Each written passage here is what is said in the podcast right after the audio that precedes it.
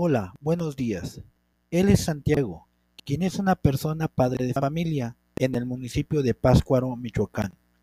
Él tiene tres hijos y se dedica a la pesca, que es su fuente de ingresos para su familia. Sin embargo, en el último mes no le ha ido bien, pues su canoa que utiliza para su actividad se dañó y, y ahora está sumamente preocupado para saber qué va a hacer para generar sus ingresos y sostener a su familia.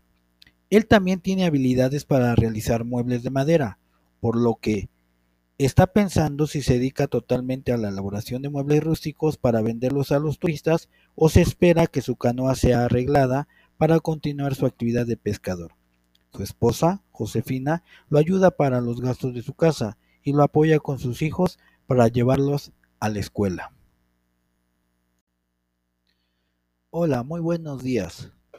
Desde acá del estado de Michoacán, el día de hoy les contaré la historia de Santiago.